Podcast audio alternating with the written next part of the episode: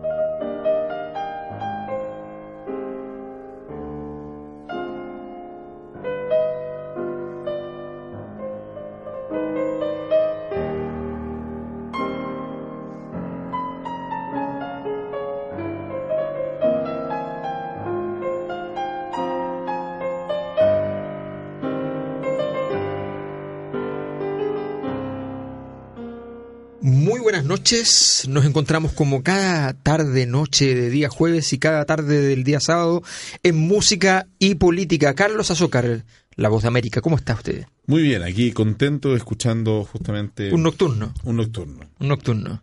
Mira qué bonito. Y en las manos de un grande. Quizás el más grande. Quizás el más grande, ya vamos a entrar en eso. Pero repite un invitado. ¿Ha ocurrido nun- nunca antes había ocurrido? No. No. Una es la primera que- vez. También es mi primera vez. Jaime Retamal. Pondremos Siempre hay el concierto una de primera Aranjuez. vez. Podremos, pondremos el concierto de Aranjuez. Me parece muy bien recordar al gran Arjona. sí, En no. este- Lo contexto hicimos, hay un gran programa. Sí. Ah, hicieron un Eh, programa. Fue muy La- polémico porque hubo gente que dejó de escuchar en ese momento el programa Claro. y otra gente que se sumó ya de forma... Y su proyecto político, tú sabes, Total la Guatemorfosis. Eh, Mira tú. La muchas gracias por la invitación. Parece que pasé la primera, la primera etapa. de- No, sí, estamos ahí conquistándolo. Estamos. Estamos Un grado 2. Escuchen, por favor, entonces, el nombre de el más grande chileno, al menos por nacimiento. Claro. al menos por nacimiento, eh, don Claudio Arrau, nacido cerca de tus tierras, Jaime, Por supuesto.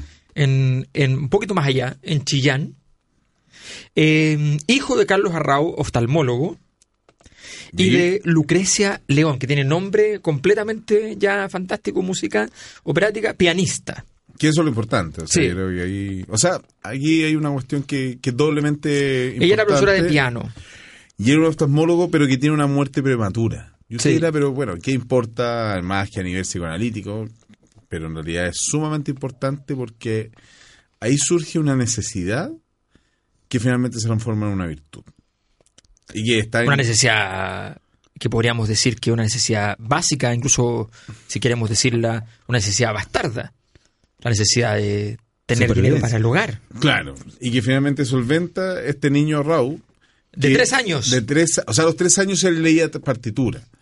Y en estricto rigor. el- Antes que esta niña de rojo, más temprano. Sí, no más que más, Cristel eh, todavía. y- Antes que Cristel. Antes, pero Cristel cantaba nada. Estamos más, hablando de un niño con talento, estamos hablando de un niño genio también. Sí, no solo la necesidad. Sí. No es solo la necesidad. Sí, Pero es que el asunto es que de ahí a los cinco años él ya daba conciertos completos en, eh, en, en Chillán y de alguna u otra manera ahí lo tenía. Y cuando muere el padre, muy tempranamente, el tipo tiene que finalmente empezar a solventar la familia en su El tipo de conjunto. cinco años y medio. Claro, claro. Está- Estás diciendo que era un espectáculo de circo. Eso, eso es lo que quieres decir. Como la, como la película esta famosa de, de Herzog. Exacto, esa, claro. esa película que se llama Ya me va a venir ya me va a venir el nombre, donde sale Uy. el pequeño Mozart. Qué ¿no? locura. Kleine, Kleine Mozart. Claro. Que era un espectáculo de circo, Exacto. efectivamente. Pero este, era, pero este era un espectáculo que estaba eh, cubierto por hambre, porque el, caballero Carlos Arrau, cuando se murió, dejó un montón de deuda. Entonces, contrariamente, porque aquí lo hay, hay que entender que, claro, esta familia era una familia con dinero, pero era una familia finalmente de profesionales liberales. No era una familia aristocrática, no tenía tierra ni mucho menos, sino que vivían finalmente lo que hacían. Entonces tenía mucho capital cultural, pero específicamente capital económico, no Se- tanto. señor, señora, yo sé que usted puede escuchar esta misma historia en un, en un tono menos miserable, en un, en un tono más amable con, el, con, el, con, con Claudio Arrao, sin de hablar de explotación infantil, sin- solamente diciendo que es un genio, que a los cinco años podía hacer conciertos y que la gente pagaba por verlo, sumas importantes que le permitieron a su, a su familia sobrevivir. Pero usted no, quiere, usted no quiere escuchar eso, usted lo que quiere escuchar, porque nos está escuchando a nosotros, es cómo la UNICEF se habría negado a esto. Por supuesto. Claro. ¿Cómo habría protestado? Esa es la gracia, porque usted, como nosotros, ¿ya? somos un club de personas que andamos viendo debajo del agua cosas para, para sentir más y más rabia. Pero yo sentí un poco de envidia tuya, Carlos. ¿ah? Este, De parte este- de este- este niño genio que toca el piano, un, un- un gran artista. Mm, ah, interesante. Porque vi, vi mucho, una proyección, mucho, dice mucho, usted. mucho rencor. Sí, yo la verdad es que con- tengo bastante rencor con ¿Qué, todo. qué problema hay con que, Es que ganara ya- plata a un niño de 5 años tocando el piano? Es que a mí yo hubiera Imagínate, estado- ve, ve esta niña que salía en la televisión, ¿cómo se llama? La Cristel. Claro. Sí, que decía que le dolía Cuando la veía la guatita. guatita en Calama, ¿te acuerdas? Qué tierno, qué tierno momento. Pobrecito. Sigue Me trabajando, sigue duelen los trabajando. dedos, me duelen los dedos, mamá, no puedo seguir tocando puedo Liszt. seguir- Claro. me, me- me duele esta. Pero hay una, hay- y aquí hay- ahí está una cuestión sumamente interesante que dijo el profesor. Y es que finalmente sí, tengo rencor con Arrau. Pero por sobre todas las cosas hay que entender que hay una cuestión más interesante aún, que ¿Y será homofobia? tranquilo, tranquilo, vamos de a uno, vamos de a uno. Y finalmente- Carlos, queremos escuchar la voz de lo que hace, lo que hace, eh, hay una cuestión aún más miserable. Oh, Por favor. ¿Por qué? por Porque favor. ya estaba, esta No, nece- pero- estaba la necesidad de, este, de esta pobre familia, venía menos, De que era la familia justamente Arrau, pero hay un aprovechamiento político de esto. Y específicamente que ahí también hay una polémica, porque el- el- cuando nosotros empezamos a hacer este programa, o partíamos, yo la verdad es que pensaba que había muy pocos vericuetos y que era hacer una cuestión bastante plana y bastante poco interesante, y la verdad es que fue una, una caja de sorpresa. O sea, Raúl, llegamos. a Raúl no es un latero. No, o sea, tiene una cantidad de cosas y uno, así, una, unos, unas aristas políticas sumamente interesantes, porque. Tiene la resulta pura cara de contador auditor. que- Claro.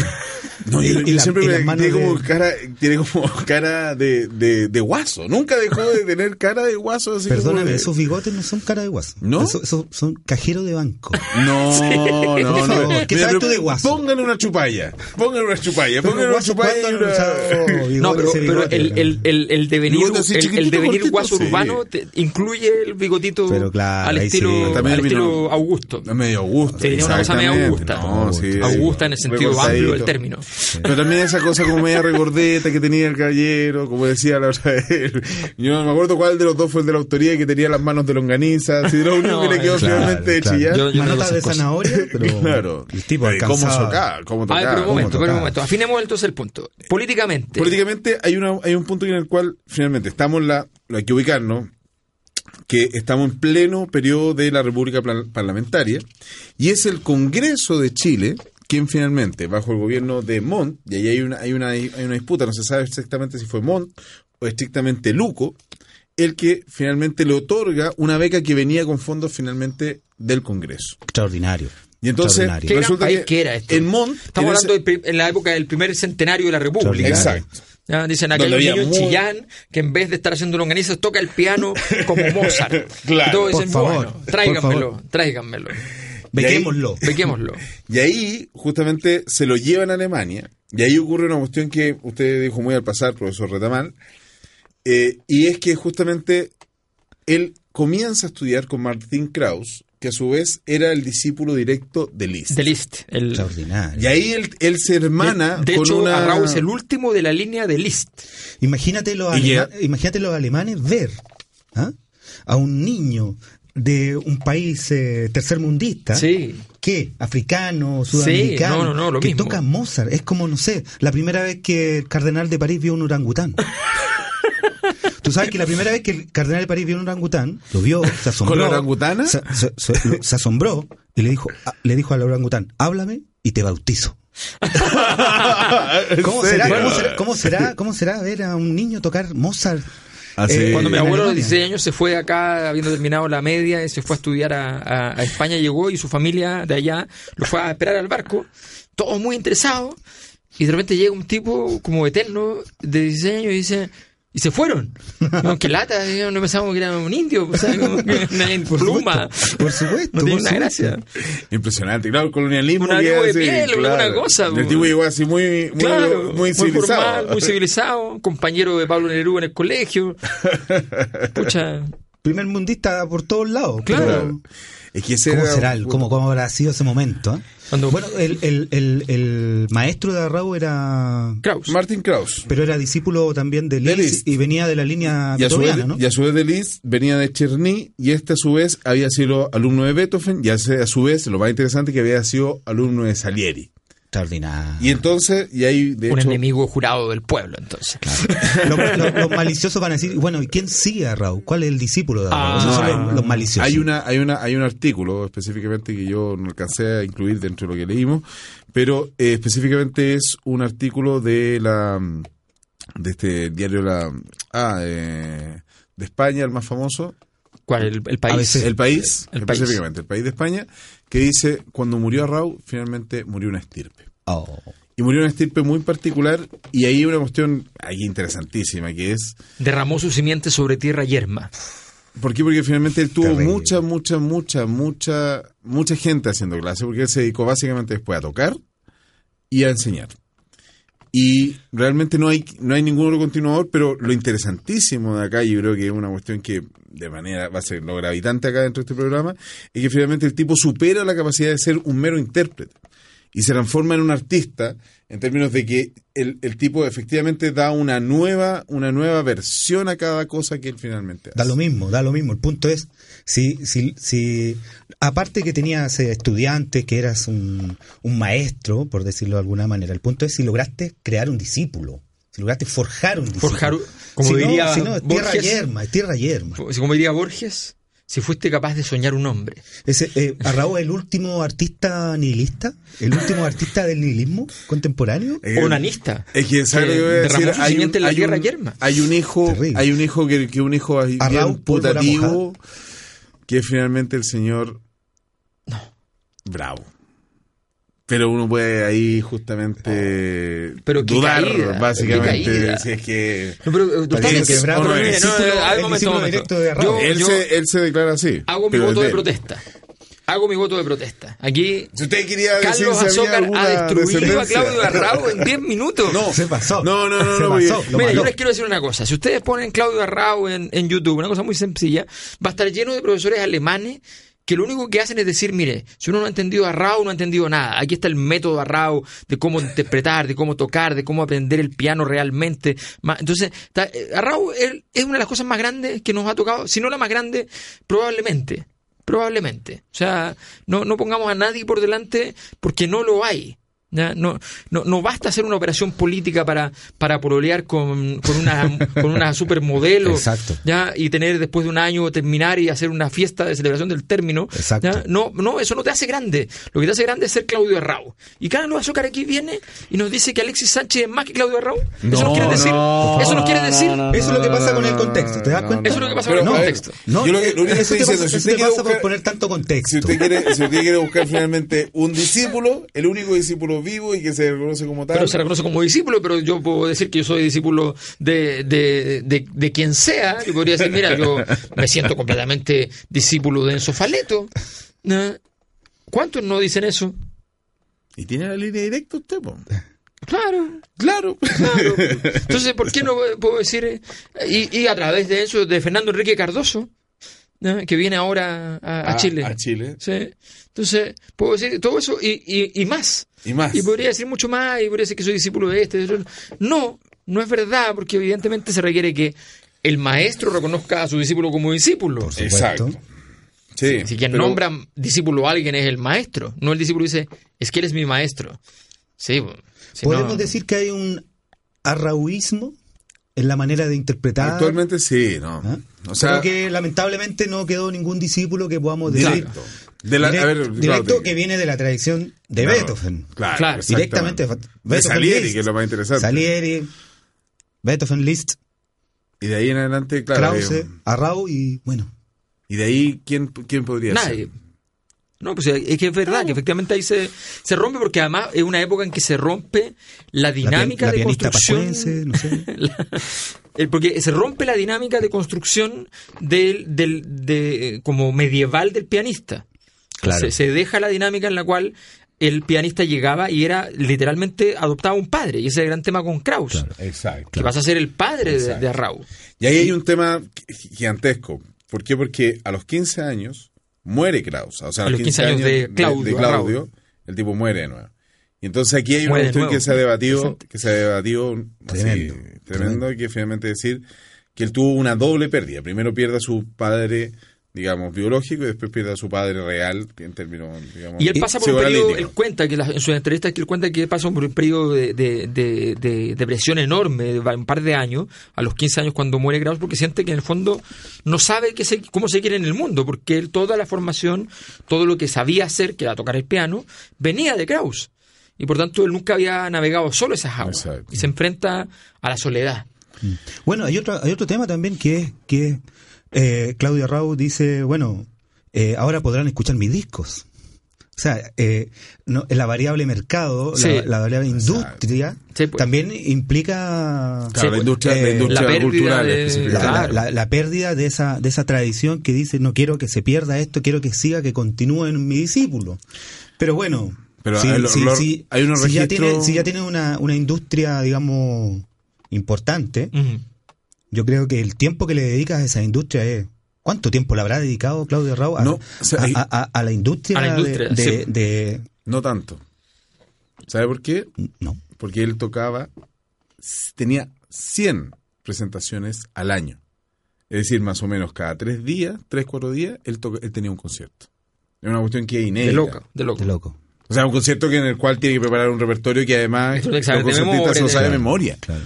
Entonces, un tipo que tenía. Los grandes pianistas, Sí. los grandes intérpretes se saben de memoria las Yo, obras. yo, yo debo decir que cometí, o sea, que hice prácticamente que estaba trabajando en otras cosas, pero básicamente me escuché todo lo que tiene Philip específicamente de Raúl. Y que son, de Beethoven son 11 horas. Imagínate. De, de, de Mozart son eh, 9. De Chopin son 5.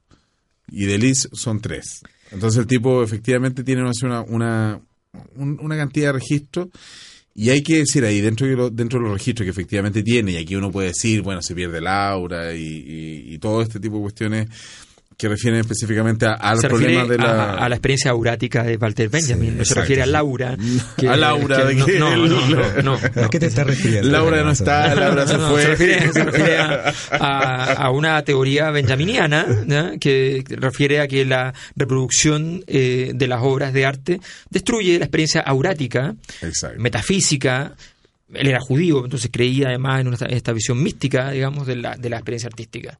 La experiencia estética. en última Claro. Y Carlos. Azócar lo que hace es salvar al mercado, salvar a la Philips, No, salvar, Salvar a- a Philips, la financiado, claro. financiado, Financiado por el- estas por transnacionales. Philips, la Open Society y toda De hecho, la selección de música que hoy tenemos fue financiada por... Por- quiero, quiero- quiero que los, los auditores irrompa de inmediato con esto que, de esta calumnia que están haciendo.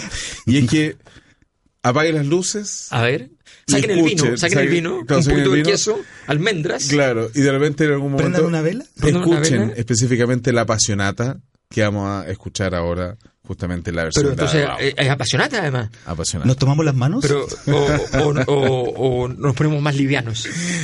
Apasionados. Apasionados. Ah. Apasionados. Entonces, a media luz. A media luz. A media luz. A media luz. Acá, Vamos. en música y política.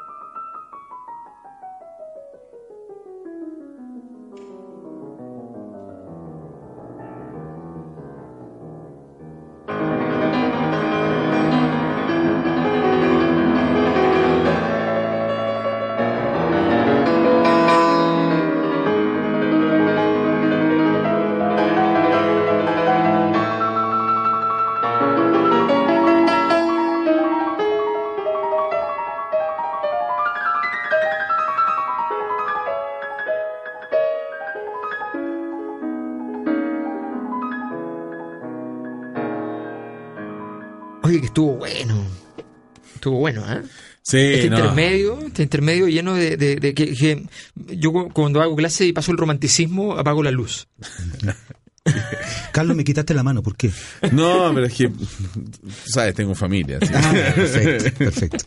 Yo cuando Eh. les paso romanticismo a mis estudiantes les pongo Douglas. Les digo, sigo romántico. Sigo romántico. Abrazado a la dulzura de tu boca. No, pero Sigo es muy romántico. potente la interpretación de, de Raúl. ¿Qué, Tremendo. qué gracia tenía a Raúl? ¿Qué, qué es lo que dicen los expertos, Carlos, respecto a los dedos? O sea, hay una Porque es un hombre de dedos pesados. Es ¿no? un dedo, claro, y hay una interpretación muy, muy, digamos, apasionada, pero con un manejo, que eso es lo interesante, que hay un, hay un manejo sobre todo de los tiempos que le da una, a un, o sea, una técnica partida, de partida, una técnica impecable. Pero luego, el manejo que tiene específicamente de esa técnica se refiere específicamente a los tiempos en los cuales Mm. él va dando eh, una, un tinte muy particular a cada una de las piezas. Entonces, aquí en particular nosotros pudimos ver, o sea, cómo en algún, algún momento, y lo compara con otras con otras interpretaciones, uno se puede dar cuenta específicamente cómo se da el espacio, o sea, cómo transforma en algún momento para poder desarrollar una melodía en una cuestión que efectivamente, eh, si uno ve, todos tratan de seguir un canon, Claro. y en cambio él le da una interpretación en la cual la- el desarrollo de la melodía es mucho, tiene una, una, una, una envergadura mucho más grande. Entonces, Tremendo, tremendo. A ver, lo que pasa es que Tremendo. también es importante que la gente sepa que cuando un concertista en piano, por ejemplo, está trabajando solo, tiene ciertas ventajas comparadas desde el punto de vista de la interpretación. Exacto. Porque efectivamente, como no, no tiene que respetar el, el- el tiempo homogéneo de la orquesta, puede una milésima de segundo demorar algo y que aumenta el, el- el contenido dramático, digamos, de la, de la interpretación. Entonces, entonces, y en eso Claudio Arrau, con su con su infinita talento estético, porque un tipo con una, con una sensibilidad particular. Exacto. Era tremendo. Trem- pu, Es que una, que una generación de pianistas. El mismo Kraus. A mí me encanta Kraus. O sea, yo lo encuentro así. ¿El ministro de Economía? No, ¿O su hija? no, no, no. María. No, tremendo, tremendo, No, tremendo. Martin Kraus. Ah, Krause. perdón. Krause. Y hay grabaciones de Claudio Raúl donde, donde se puede, se puede apreciar también esta este talento que describías tú recién, Carlos. Y uno dice, talento, Eh, talento. eh, talento. Está muy lento. En, en la, en- se escucha en, en la grabación también su respirar, su suspirar en, eh, en, en, en la- en- en el momento de la En, interpretación. en Es ese tremendo. sentido hay, hay una hay un hay un pianista que a mí me gusta mucho y que a alguna gente le molesta que no solamente respiraba sino que cantaba Ah, Glenn Gould. Glenn Gould específicamente que uno de los pa- para algunos Pero es- confiesa que lo que te gusta más es el coreano. No no no no no no no, no. a mí el que más me gusta es Glenn así que con la interpre- las variaciones Goldberg eh, realmente Ah. una cuestión que y él tenía una cuestión que es contra- contrario totalmente a Benjamin. ¿por qué? porque lo que hace él a los 20 años deja de dar conciertos en vivo. Y de ahí en adelante se dedica solo a grabar. Y cantaba cuando grababa. Entonces, te suena la melodía, eh, muy loco, porque son así, eh, son grabaciones únicas, pero que tienen la voz de él así atrás. Y el tipo tenía, hay un, documental que es muy famoso justamente de Glenn Gould, y el tipo en algún momento tiene un, una sillita, que fue la sillita que aprendió a tocar piano. Entonces de repente el entrevistador le dice, eh, disculpe, pero usted, ¿por qué anda siempre con eso? Y el tipo lo mira así, da vuelta, un tipo que era declaradamente Asperger, le dice, eh, me ofende lo que me dice. ¿Por qué? ¿Cómo trata de eso a alguien que es parte de mi familia?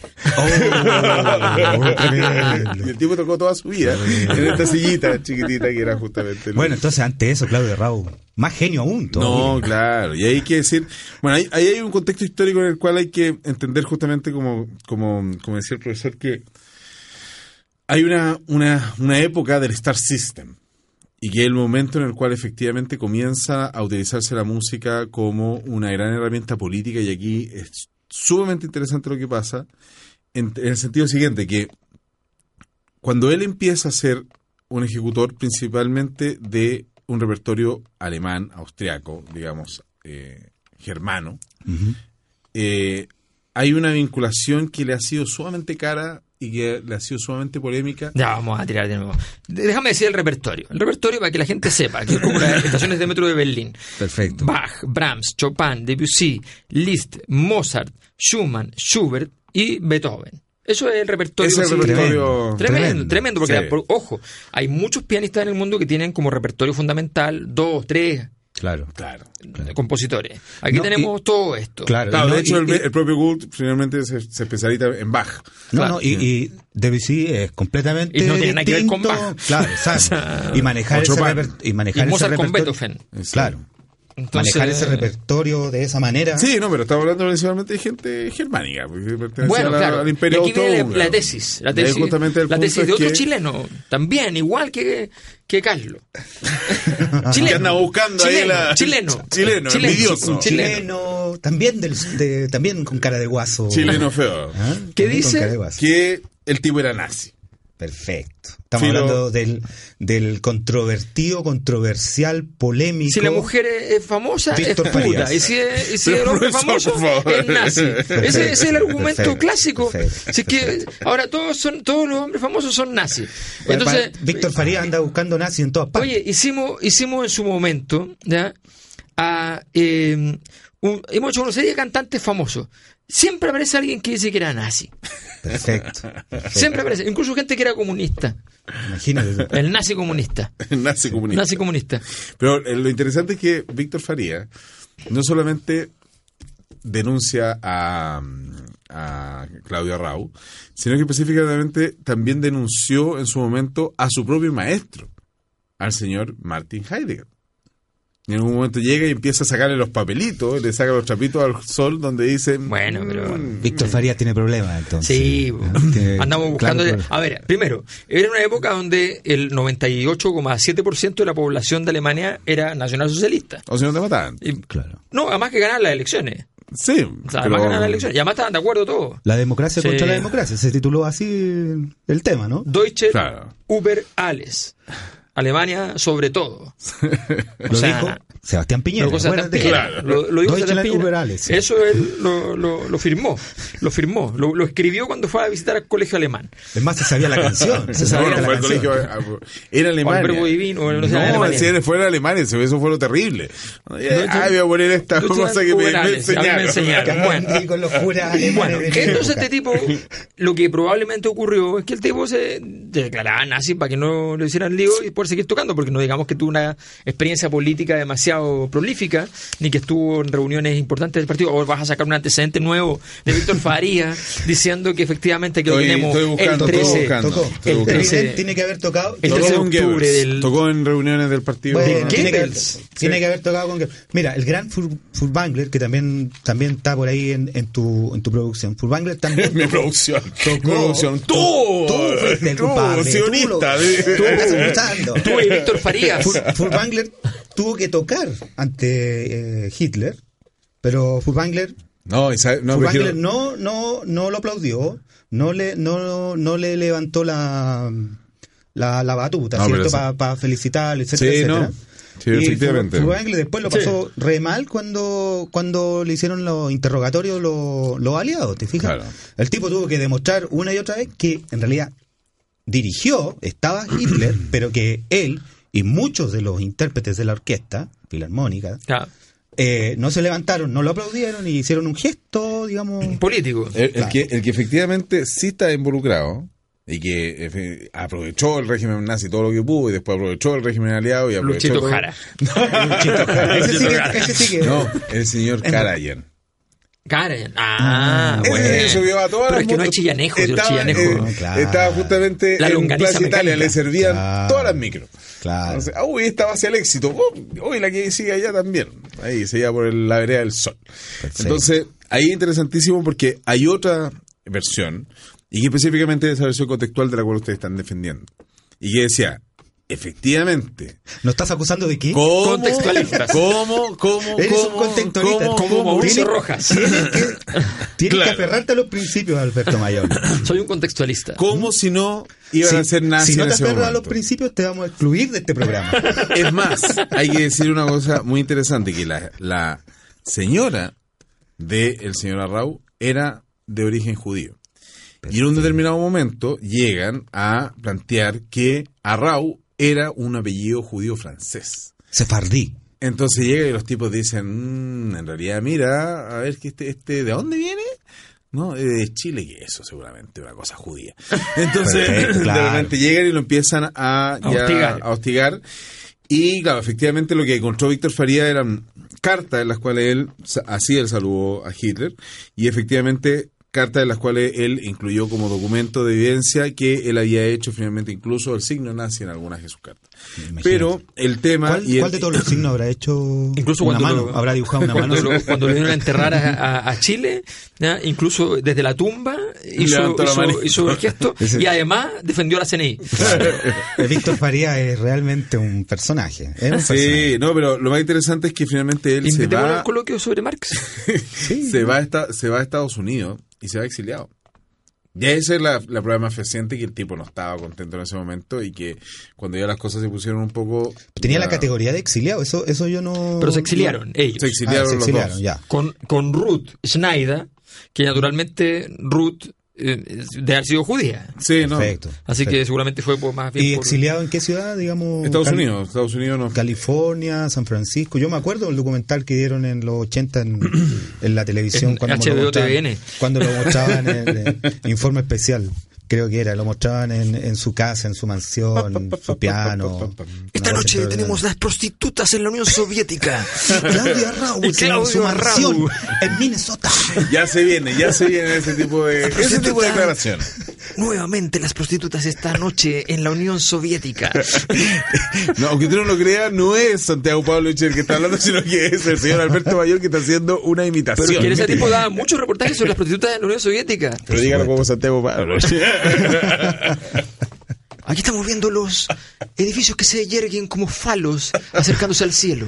¿Y tú, tú crees que el bigote de Claudio Rao es Era una- un una- bigote nazistoide también? ¿ah? Sí. Es un Pinochetista, por lo menos. Pinochetista. Pero, pero, pero pongámosle un tema a este momento mágico. Pongamos- El tema que nos va a sacar de esto, sin duda. Un claro. El claro de luna. todas. Por El claro de luna, ya. En medio del bosque negro, de la selva negra. Perfecto. Qué lindos son los claros de luna. Precioso. El otro día me pasó que estaba como, como me levanté en la noche y, y, y fui al, al, a- a- al baño y había y tengo un, un- tengo un- un- una claraboya Perfecto. entonces y había mucha luna y justo estaba encima y se veía y estaba tan claro todo me emocioné dije wow cómo debe haber sido en aquellos tiempos en que no habían claraboyas y tampoco habían techos Había solo selva negra. había solo Bueno, ¿y selva qué pasó? Dijo Maná. Claro de Luna, ¿por qué, Carlos Azócar? ¿Por No, qué por el tema que se viene ahora. Ah, perfecto. Usted tranquilo. vamos vamos Acá, en Música y Política.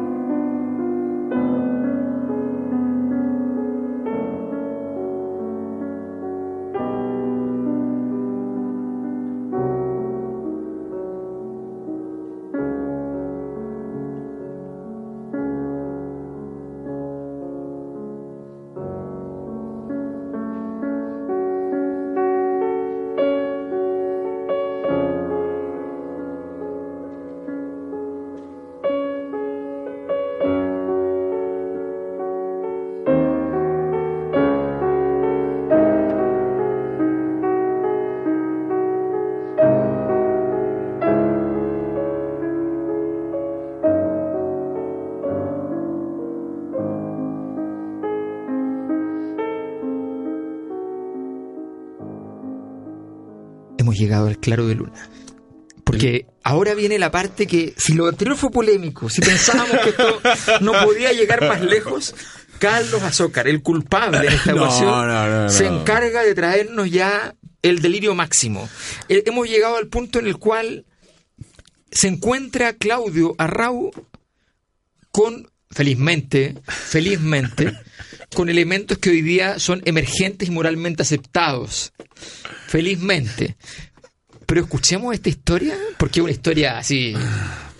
O sea, a ver, Carlos, es extraordinaria tu investigación. Sí, Déjame sí, decirte, sí. es algo impresionante. impresionante. Yo, yo al principio cuando leí esto, la verdad que no lo, no lo, no lo creí y tuve que ir a triangular y, y corroborar justamente esta información. Triangular. Resulta Es una que, nueva biblioteca virtual. Perfecto, perfecto. resulta que hay una hay un libro que se que hizo Oscar Contardo que específicamente es sobre la historia de los eh, la historia de los gays en, en Chile, los grandes gays chilenos. Y Pero todos no- los gays siempre dicen que todos los otros son gays. Obvio, pero bueno, pero el- e- en este caso el tipo tenía algunas fuentes que eran interesantes y que después pude corroborar con, con, con, con otra... Directamente. No, Nótese directamente. que dijo digamos, obvio, no. lo que implica un gesto de homofobia. Me estoy acordando, ¿se acuerdan del, del, del chiste de, de Plan Z? No. Sí, sí. Cuando decían eh, Famoso Che gay. Guevara. Sí, famoso gay. Famoso gay. Salvador Allende. Uh, loca, loca, loca. Estaba tratando de engrupirse al, al heterosexual y le decían, pero ¿por qué te niegas? Y toda la gente importante es gay. Y partían con gay y después todos eran gay. Bueno, Ahora entiendo tu gesto homofóbico de quitarme la mano, ya. Perfecto. bueno, pero contemos esta historia que es Eso, muy era- buena. eso en Europa es muy común. oye. Perfecto. Eh, pero mira, lo que pasa es que resulta que en Australia, eh, se dice en este libro, había algo a mediados de los 50, los 60, que se llamaba la policía del vicio. Y que específicamente era una policía secreta que trataba de andar buscando cuáles eran las conductas impropias que tenían los distintos ciudadanos que eran australianos y, que- y que circulaban justamente por La Australia. serie- ¿Usaban una pañoleta celeste? ¿Una pañoleta azul? A veces, a veces. Ah, perfecto. que o verde incluso cuando se tenían que infiltrar. Ah, perfecto. Entonces llegan los tipos, en este caso, eh, la- el- el- el- hay que decir que el relato en este sentido es muy bueno, porque dice, eh, le cuento o no le cuento, le cuento o no le cuento a mi señora. Ella sabe que en este momento está el pianista más vivo, más importante del mundo, y yo lo tengo aquí frente a mí, orinando. ¿Haré o no lo haré lo que tengo que hacer? El tipo se acerca.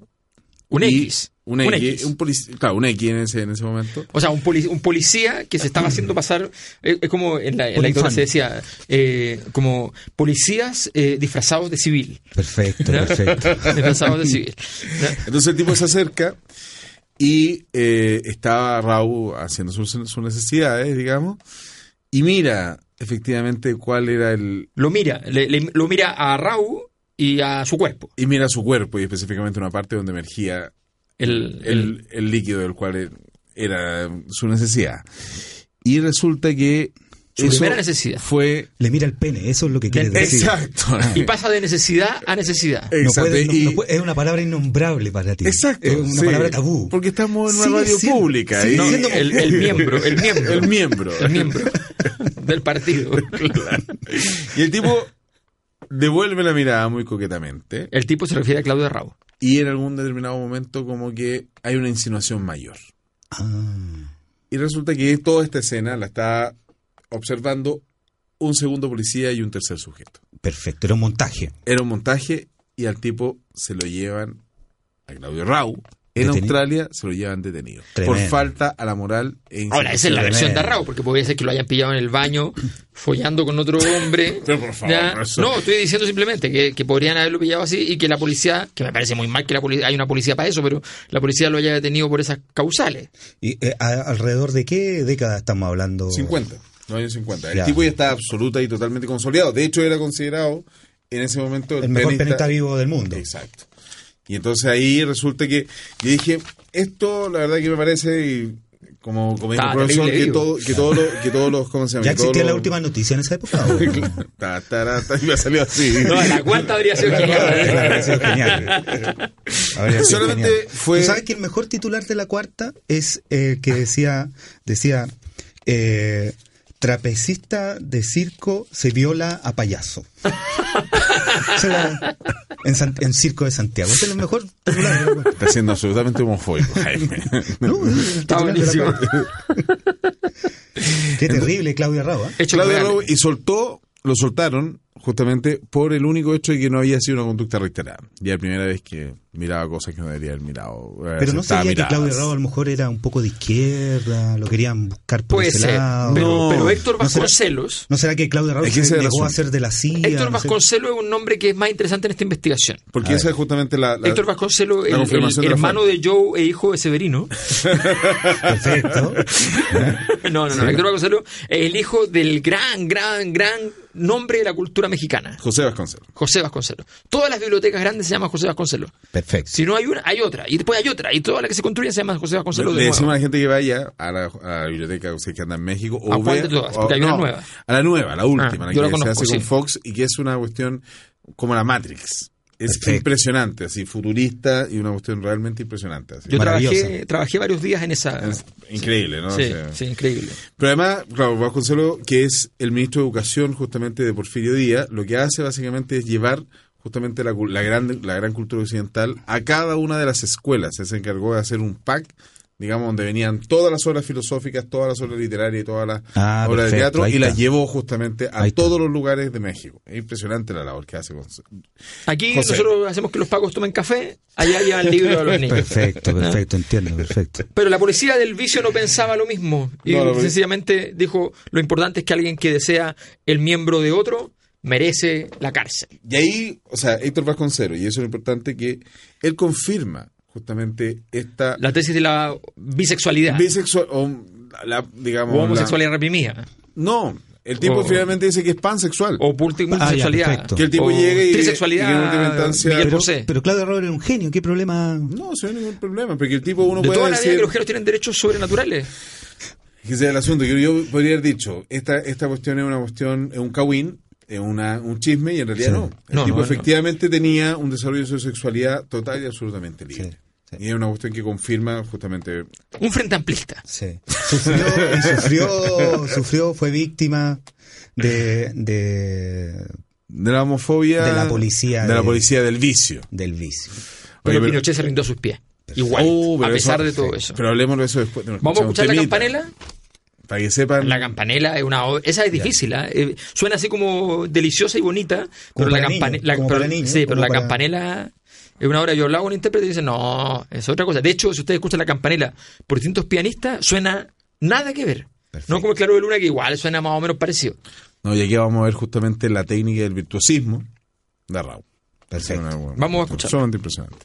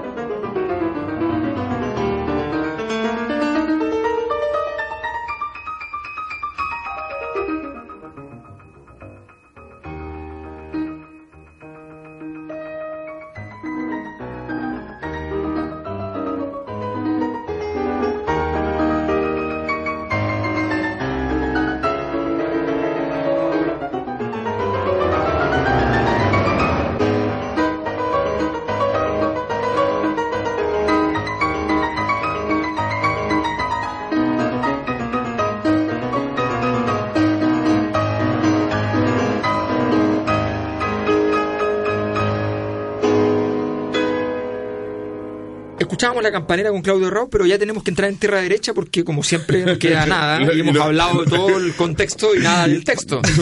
Yo de la nada vengo a hablar de todo, como dijo el... Exactamente. Eh, O sea, hemos hablado de Hitler, hemos hablado de Furtwängler, hemos hablado de la policía del vicio. La policía del vicio. Loca Extraordinario. Contardo. eh, de Víctor Farías, pero De Joe Vasconcelos. de Joe Vasconcelos, de Severino Vasconcelos, ¿ya? pero resulta que eh, Nos falta el más grande de todos. Claudio, yo Claudio, Claudio Rau, el año 84 eh, se le da eh, al el premio nacional, El 83. 83, perdón. Y el 84 se, lo- se le invita. se a le invita, se le da el 83 y se le dice, venga el 84 por favor, porque aquí entonces vamos a hacerle- conmemorar con todo el país, efectivamente, en una época en que tú simplemente le decías a todos los canales que transmitieran eso, Así es. y así ocurría, y Así fue. todos nosotros, los infantes, que podíamos estar desde niño, Carlos no, porque en ese tiempo estaba recién Sí. balbuceando sus Vimos primeras, en la televisión. No, de hecho no existía. sus primeros, el 84. No, yo soy del 85. Ah, Ah, mira. perfecto. Eras un proyecto. Era un proyecto. Era un Andaba proyecto andando- inacabado. Eras un deseo. Andando, Eras- vueltas por ahí, así, andando vueltas. Era un sí. deseo. Eras un deseo. Sí, Claro. porque un proyecto inacabado lo sigue siendo, pero, pero el deseo, el deseo ya se le quitó. Y entonces él llega a Chile y le dicen, bueno, en Chile usted tiene que ir a tocar para el principal oído del país, porque aquí no se mueve una hoja sin que él sepa que se movió y le gusta escuchar mucho, además ciertas obras en particular. Ya sea, ya sea hacia quién vas. Era justamente el personaje que nos faltaba el día El de personaje que nos faltaba el día de hoy. El personaje que de Tengo Miedo Torero. El, el personaje que le gustaban las marchas de Radetzky. hoy. Que siga siendo el rey. Que siga siendo el rey. Cada, cada, cada cumpleaños. Pinochet dice, tráiganlo y que toque para mí. De rodillas, no, pero bueno. que toque para mí. Y resulta que él vino. Viene a tocar en la catedral y en el municipal. Pero no quiso tocar para Pinochet. Tremendo. Sí. Tremendo. Porque Sería. era nazi, no pinochetista. Son dos cosas distintas, Carlos Azócar. Yo he de decir que en mi investigación me encontré una, una, una cuestión y un, el diario El Mostrador ya no deja que copie una de sus cosas. ¿Ya? O sea, no llega, va a copiar, así cortar, pegar, yo ¿Ya? sigo siempre la Claro, fuente, obvio. Y no se puede. Ah, pero, Claro. pero porque hay, hay algunos que dicen que igual estuvo presente Pinochet, Sí, hay unos que dicen que estuvo presente Pinochet y, pero y- escondido. Claro, la- escondido. O sea, que claro, querían hacer finalmente De civil. todo, querían hacer todo un encuentro y que tocara específicamente para él y todas las Vestido de cardenal. Vestido de cardenal. Claro. En la- en- a manera de fresno. Claro, claro. No, peor, vestido de monja, De mo- de claustro. Por lo tanto, tenía que tener el cuerpo, la, la cara. y después de esto, como todo nazi, apoya la franja del no. No, se pasó. Se pasó. Pero eso eh, es aún más discutible, porque la, la intervención ya estaba viejito, viejito. Y es impresionante, porque después de los 60 años, él empezó a tocar, en vez de 100 veces al año, tocaba 60. O sea, ya estaba viejito y tocaba menos, pero tocaba tres- cada 10 días. Perfecto. Entonces, y ahí resulta que... Pero también hay gente que dice que realmente no apoyó explícitamente al no. No, pero lo que hace... Es que yo vi la, la- vi la franja y, y en realidad habla Bueno, de la pero filmó para la, democracia. pa' la franja, pues no importa, pero obvio. Pero, Pero, Carlos, pero las no, cosas. Si había- uno, basta con estar allí. O sea, es Yo, como. yo- yo soy un hombre pluralista. Mira, mira, pues, a Carlos, todas las visiones le estoy dando un Carlos, espacio. ¿me, en vas, este- me vas a obligar a ponerme en el lugar de Fernando Pausa y decirte? Ándate. Ah, el- el- si, si, si apareció en la franja el no, apoyó el no. Claro. Córtala. Claro. El mundo era más simple, sí o no. Claro. Apareció en la franja, vota, vota que no. pues. ¿Me gusta o no me gusta? Claro. Pero dice, yo soy a favor de la democracia. Listo. Punto. Obviamente yo no me voy a pronunciar sobre lo último porque, porque eso es feo, es más de mal gusto. Soy un artista. ¿ya? Pero Es estoy, verdad. aparezco en la franja del no, digo que estoy a favor de la democracia, que esto no es una democracia, naturalmente. Franja Porque- del no es donde aparecían también grandes artistas chilenos. Sí, pues, sí, pues. Sí. Pero ya nos tenemos que ir. Nos tenemos que ir. Y nos vamos escuchando las variaciones del polaco Goldberg. Esto ha sido música y política. Son de baja en todo caso. Tu excusa perfecta.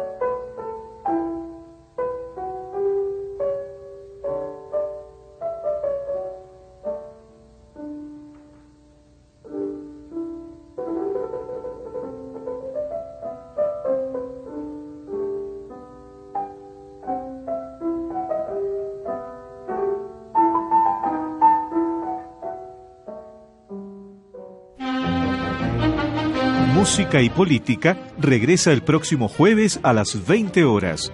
La invitación de Radio Universidad de Santiago para entender el contexto histórico y social de la música. Alberto Mayol y Carlos Azócar te esperan la próxima semana.